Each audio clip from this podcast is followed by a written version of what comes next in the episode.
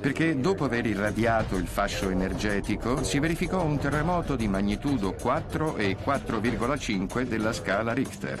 Eravamo stupefatti dall'apparente conseguenzialità dei due eventi. Eravamo in una zona fortemente soggetta ai terremoti, situata nei pressi dell'asse di faglia del Pacifico nord-occidentale. Era bastato irradiare le onde ELF per scatenare un terremoto.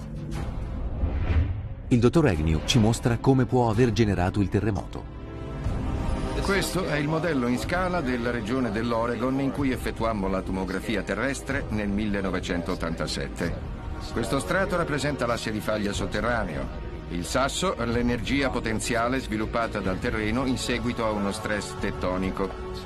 Ora irradieremo delle onde ELF dimostrando che sono davvero in grado di innescare un terremoto. L'esperimento che stiamo per vedere è realmente particolare, potrebbe addirittura dimostrarci che queste particolari onde a bassa frequenza sarebbero in grado di generare un terremoto a comando, davvero inquietante. Attivando gli altoparlanti comincia l'emissione di onde ELF. Vengono rilevate impercettibili vibrazioni nella sabbia e pochi secondi dopo il sasso che rappresenta la linea di faglia cambia posizione.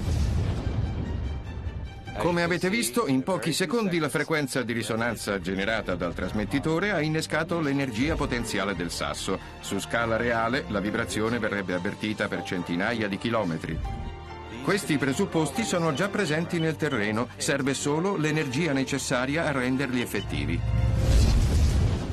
Per i teorici della cospirazione, l'ARP sarebbe responsabile dei terremoti avvenuti negli ultimi tre anni nei territori nemici, tra cui l'Iran, la Cina e l'Afghanistan. Ma il sorprendente potenziale dell'ARP non si limita a questo. Alcuni sostengono che sia collegato a uno strano fenomeno che si sta materializzando nell'atmosfera terrestre.